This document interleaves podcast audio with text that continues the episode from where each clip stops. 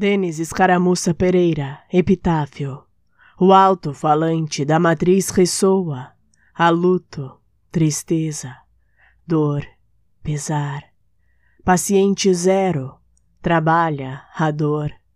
Um inocente parte, paciência, paciência.